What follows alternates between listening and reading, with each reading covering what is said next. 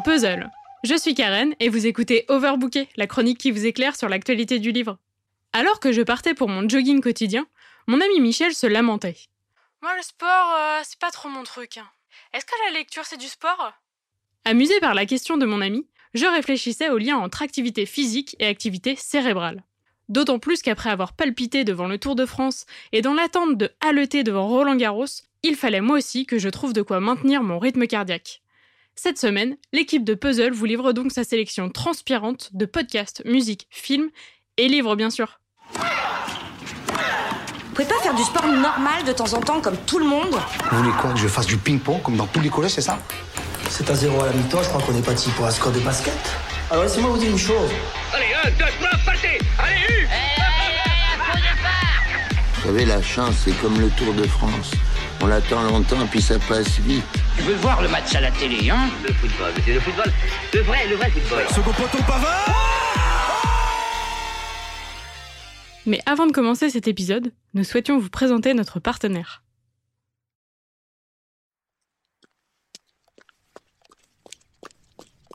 On va commencer tranquillement en trottinant, il s'agirait pas de se fouler un muscle.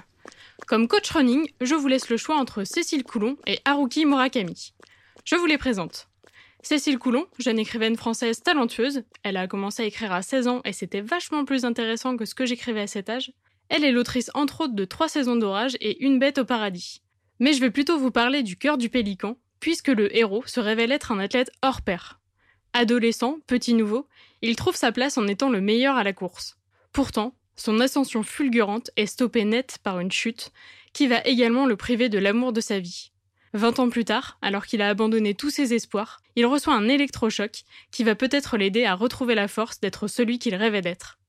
Cécile Coulon, qui elle-même court beaucoup, a aussi publié Petit éloge du running, un livre drôle, construit comme un marathon, kilomètre par kilomètre, qui plutôt que de parler de performance, vante les vertus méditatives de cette activité. Chez Murakami, le célèbre auteur japonais des Chroniques de l'oiseau à ressort et de la trilogie 1Q84, la course est vite devenue une addiction. Dans Autoportrait de l'auteur en coureur de fond, l'écrivain raconte comment il a commencé à courir, les liens entre l'écriture et la course, sa préparation pour son premier marathon, et surtout, toute la philosophie de vie que cache le simple fait de courir. Cela dit, aucun besoin de courir 42 km, ni même 10 ou 5 pour apprécier ces livres, ils se liront très bien depuis votre canapé. Si vous préférez les balades en vélo aux longues courses, suivez Les Petites Reines de Clémentine Beauvais. On est loin de l'ambiance Tour de France, gros braquet et maillot à pois, mais c'est tout de même une chouette épopée en bicyclette. Akima, Astrid et Mireille, trois adolescentes, ont été élues boudin de l'année par leurs crétins de camarades.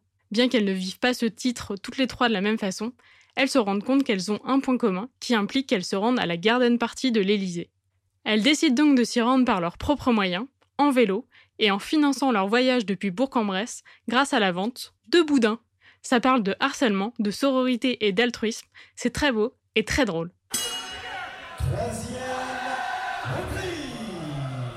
Allez, on change de terrain, suivez-moi sur le ring. J'imagine que comme moi, si on vous dit film et boxe, vous pensez soit à Raging Bull, soit à Million Dollar Baby. Et ça tombe bien, on va parler d'eux, parce que ce sont en fait des adaptations.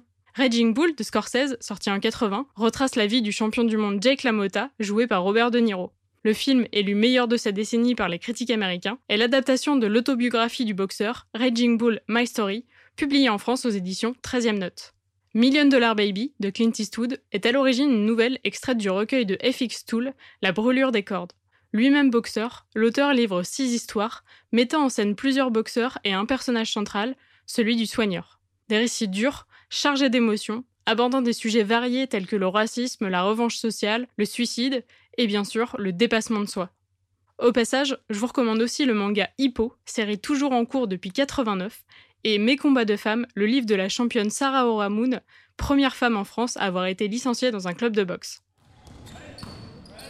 Vous aussi, le crissement des baskets sur le parquet, ça vous électrise? Ouais, bon, ok, ça fait un peu mal aux oreilles. Mais moi, ça me rappelle mes après-midi au gymnase, après un match perdu, admirer les grands jouer, traversant le terrain en quatre enjambées, dribblant au nez de leurs défenseurs et marquant des trois points sans forcer. Et puis ça me rappelle aussi une après-midi d'ennui où je me suis enfilé 20 tomes de la mythique série Slam Dunk de Takehiko Inoue, une des séries les plus vendues au monde. Ça commence avec un ado neuneux qui s'inscrit au club de basket pour plaire à une fille, des bagarres et des ballons dans le nez, et ça se transforme en course au titre national avec des 1 contre 1 musclés et des shoots incroyables. Vraiment, si vous avez la flemme de vous lever à 3 heures pour regarder les matchs de NBA, foncez chez votre libraire. Comment parler de sport sans parler de foot? Pour moi, easy, mais bon, vu que vous êtes sûrement pas mal à être des gros supporters, et qu'en plus c'est l'occasion de parler d'un bon bouquin, je vais pas faire de petits ponts là-dessus. Ah bof, la métaphore sportive. Hein. Du coup, autant s'en remettre à quelqu'un qui parle bien mieux de foot que moi, Nick Hornby. Ou Hornby, ou Hornby grec. Dans Carton jaune, l'écrivain se dévoile en tant que supporter inconditionnel. Pour son équipe, Arsenal, il est prêt à passer ses samedis après-midi sous la pluie et à sacrifier un repas de famille, que ce soit pour assister à une grosse défaite ou à une victoire assurée.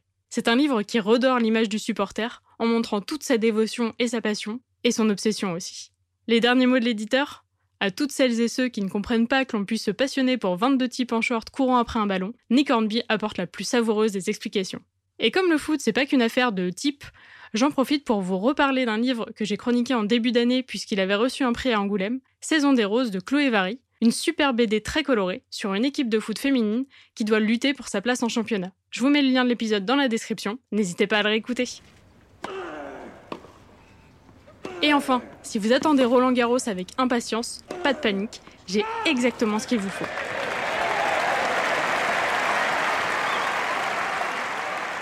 Et c'est grâce à Grégory Panaccione formidable dessinateur, notamment du magnifique roman graphique Un océan d'amour. Dans Match, il se livre à un exercice audacieux. Raconter intégralement une partie de tennis. En 280 pages, on assiste à l'affrontement entre Rod Jones, un genre de Djokovic anglais, et le français Marcel Coste, qu'on a du mal à considérer comme un grand sportif avec son allure balourde. Il y a autant de suspense dans Match que dans une finale de tournoi, mais beaucoup plus de blagues.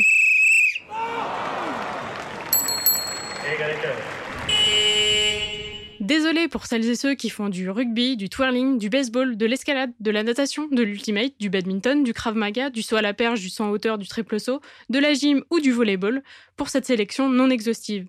Et désolé à tous les autres sportifs et sportifs qui pratiquent une autre activité. N'hésitez pas, si vous avez des velléités littéraires, à vous lancer vous aussi dans le récit d'un éloge ou d'un roman sportif. Sur ce, je vous laisse. Michel et moi, on va laver les chasubles. Demain, vous retrouverez Mary, qui vous parlera podcast sportif. Et moi, je vous dis à la semaine prochaine.